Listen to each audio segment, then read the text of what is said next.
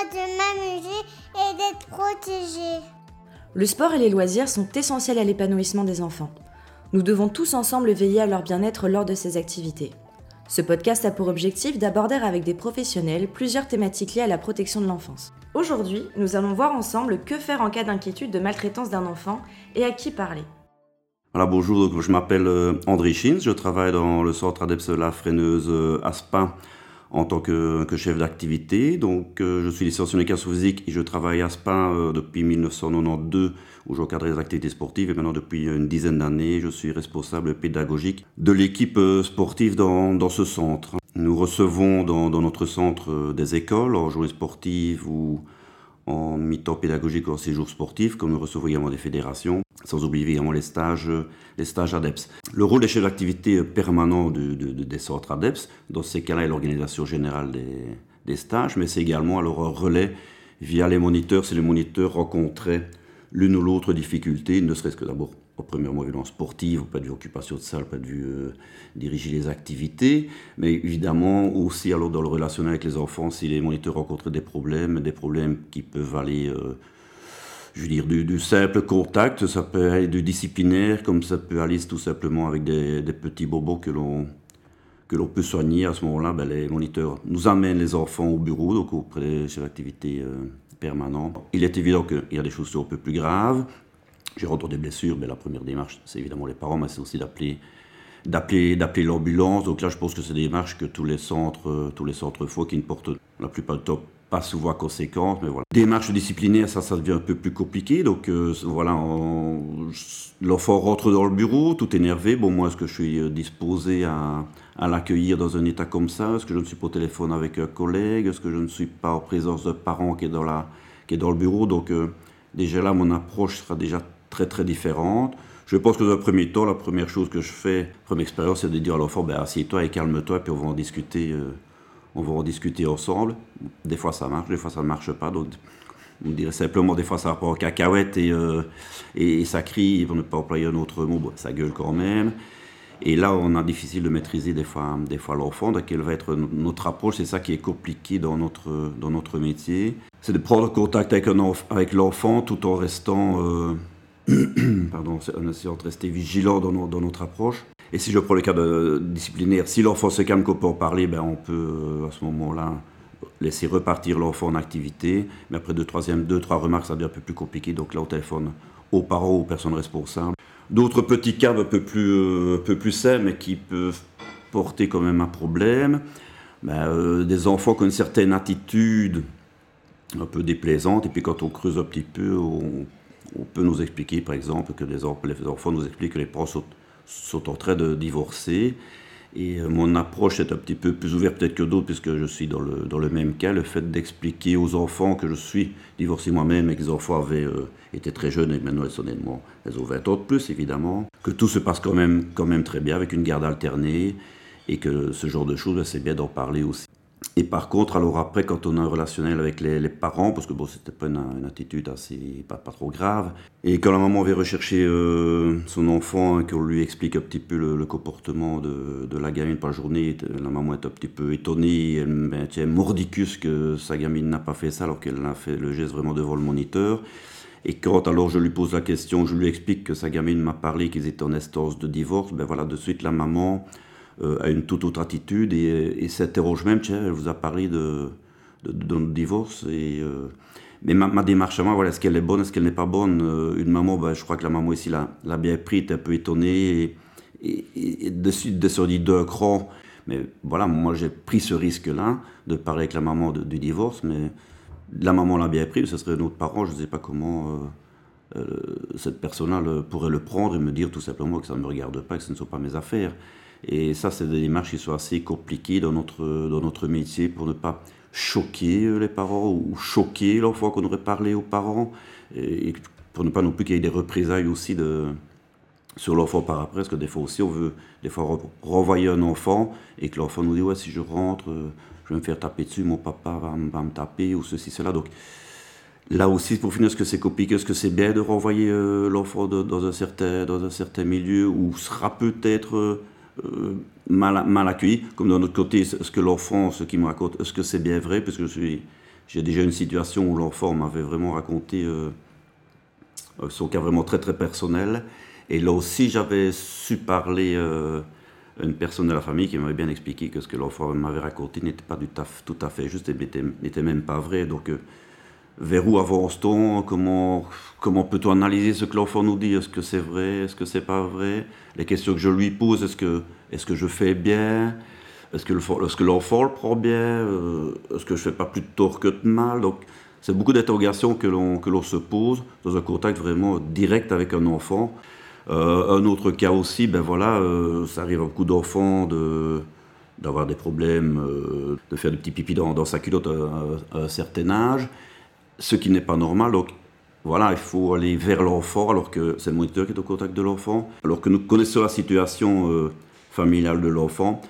Euh, de, divorce à nouveau. Et quand on retourne vers l'enfant, tu sais, euh, quand tu es chez papa, ben, papa il t'aime, aussi fort que quand tu es chez maman, maman t'aime aussi fort, ils t'aiment tous les deux aussi fort l'un que l'autre. Et toi, ça va être pareil, quand tu seras chez papa, tu vas l'aimer aussi fort que aimer aussi fort, aussi fort maman. Mais voilà, après la gamine, est-ce qu'elle a bien pris ce que je lui ai dit? Est-ce qu'il y a euh, une amélioration dans ce que je lui ai dit? Est-ce qu'elle aura parlé à ses parents de, de ce qu'on a parlé ensemble?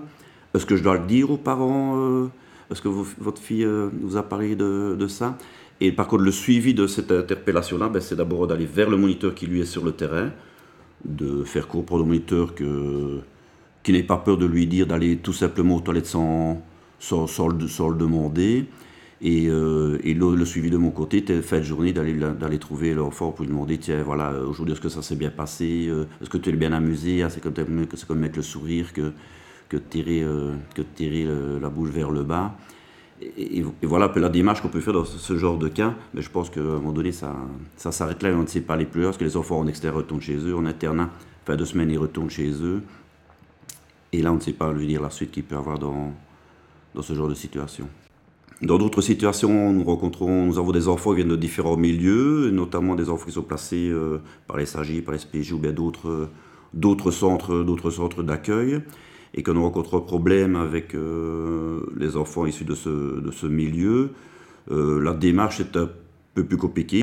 Mais par contre, je pense que dans ma situation, j'ai plus facile de parler avec l'éducatrice qui s'occupe de cet enfant-là, qui connaît bien l'enfant, qui, qui, qui, vit avec lui voilà, petit exposé de, certaines expériences que l'on peut rencontrer dans, les centres, dans les centres ADEPS. Donc je pense que euh, petit conseil pour chaque personne, c'est peut-être d'agir en beau-père euh, beau -père de famille, en fonction de la, situation, ne pas aller trop loin, mais essayer de ramener un petit sourire sur, la bouche des enfants. Bonne journée.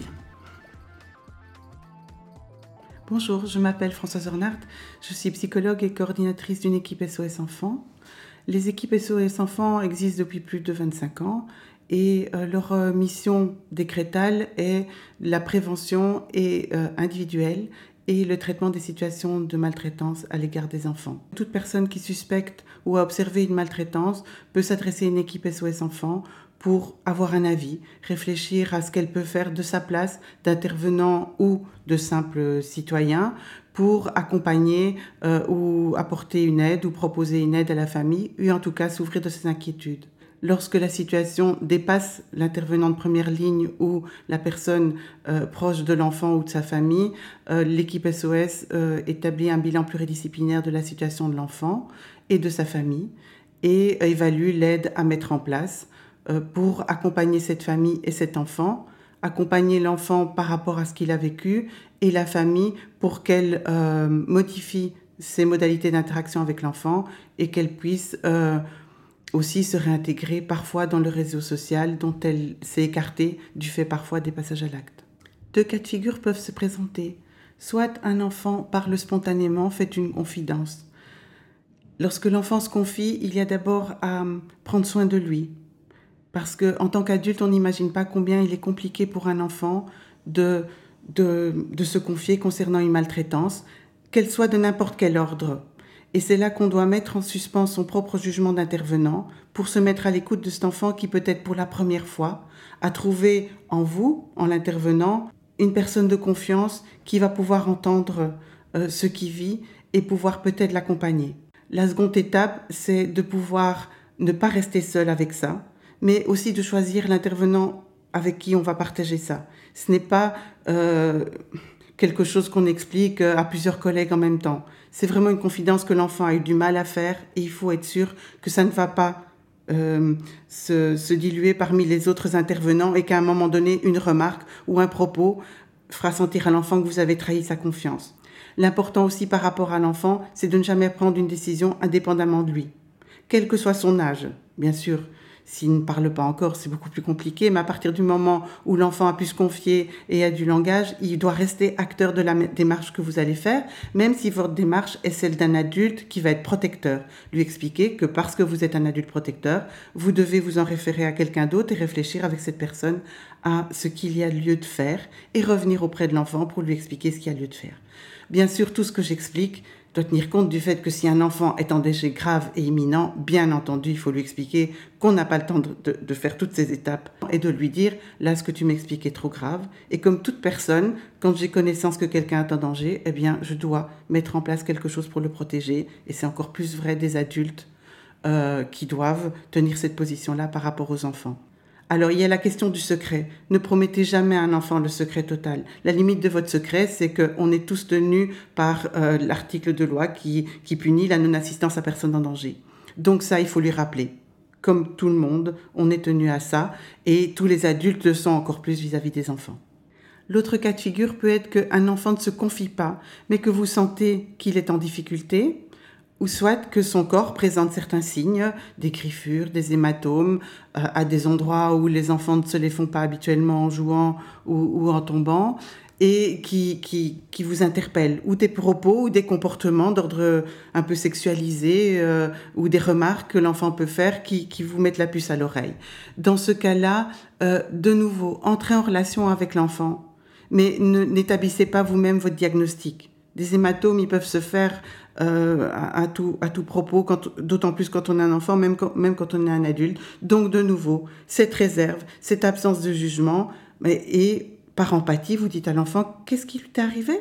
Je vois que tu as un bleu là, qu'est-ce qui tu t'es fait mal? Ça a dû te faire mal. Enfin voilà, essayez d'entrer en empathie avec lui parce que si vous êtes tout de suite dans la maltraitance, lui va se recroqueviller parce qu'il n'a pas envie de se confier, autrement il aurait expliqué ce qui lui arrivait. Et secondo, rappelez-vous toujours que les 99% des, des, maltraitants se déroulent dans le milieu intrafamilial, c'est-à-dire dans un milieu dont les enfants dépendent et auquel ils sont parfois attachés affectivement. Un parent peut être maltraitant, mais aussi être très affectueux et très gentil. Je sais que c'est compliqué à, à, penser, mais c'est comme ça. Et donc toujours respecter l'enfant et respecter ses parents, mais interroger le contexte. Qu'est-ce que tu t'es fait? Est-ce que tu as mal? Est-ce que je dois te soigner? Revenir le soir auprès des parents? Mais j'ai vu qu'il avait un hématome. Je lui ai demandé ce qui lui était arrivé parce que je m'inquiétais. Il n'y avait pas de, crème euh, ou vous ne m'aviez rien dit ce matin. Donc ouvrir un espace où vous avez vu. Le pire pour les familles et même pour les parents maltraitants et les enfants, c'est qu'on fasse semblant de rien. Parce que ça veut dire qu'on les met déjà dans une catégorie où on ne peut pas parler. Parce que tout parent qui a frappé son enfant, et on peut en avoir l'expérience même quand on s'énerve de trop sur ses propres enfants, est qu'on se sent coupable. Et si personne n'ouvre un espace de parole pour pouvoir dire c'est vrai qu'hier je me suis énervé, eh bien on va on va refermer la parole, mais aussi faire en sorte que le processus de justification de son comportement se mette en place et avec un risque de récidive. Lorsque vous avez une inquiétude, n'hésitez pas à contacter une équipe SOS Enfants. Il y en a une quasiment sur euh, chaque arrondissement judiciaire. Vous pouvez leur trouver leurs coordonnées très facilement sur Internet et les contacter par téléphone de préférence. Euh, et merci.